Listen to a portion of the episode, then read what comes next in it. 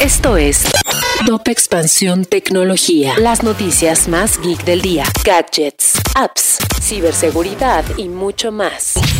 El 29 de septiembre del año pasado hubo un evento que sentó precedente en la historia cibernética de México, el hackeo a la Sedena, donde se filtraron más de 6 terabytes de información. Tecnología. Soy Ginger Yabur y en el Top Tecnología de este miércoles 4 de enero vamos a recapitular sobre lo que ocurrió con los Guacamaya Leaks, también conocidos como Guacamaya Papers o la mayor filtración que ha sufrido el país. El nombre surge porque el grupo que lo perpetuó se llaman Guacamaya. Se definen como un grupo hacktivista en contra del imperialismo norteamericano y las fuerzas militares han sido sus principales objetivos porque las consideran instrumentos del colonialismo. Ya habían atacado previamente a otras dependencias gubernamentales en América Latina, como Chile y Costa Rica. En México, muchas cosas se dieron a conocer a través de la información expuesta. Por ejemplo, que la Secretaría de la Defensa Nacional sabe que el Cártel del Pacífico, los Zetas, el Cártel Jalisco Nueva Generación y los Maras se disputan el territorio en Chiapas. O la cooperación que existe entre guachicoleros con autoridades autoridades y funcionarios de alto nivel. Sin embargo, algo que llamó la atención es que el presidente de México le dio poca importancia al ciberataque, pues aseveró que lo más importante fue revelar que estaba enfermo. Si quieres saber un poco más sobre los hallazgos que hubo a través de este hackeo, puedes encontrar varias notas en expansión.mx utilizando la etiqueta Guacamaya Leaks.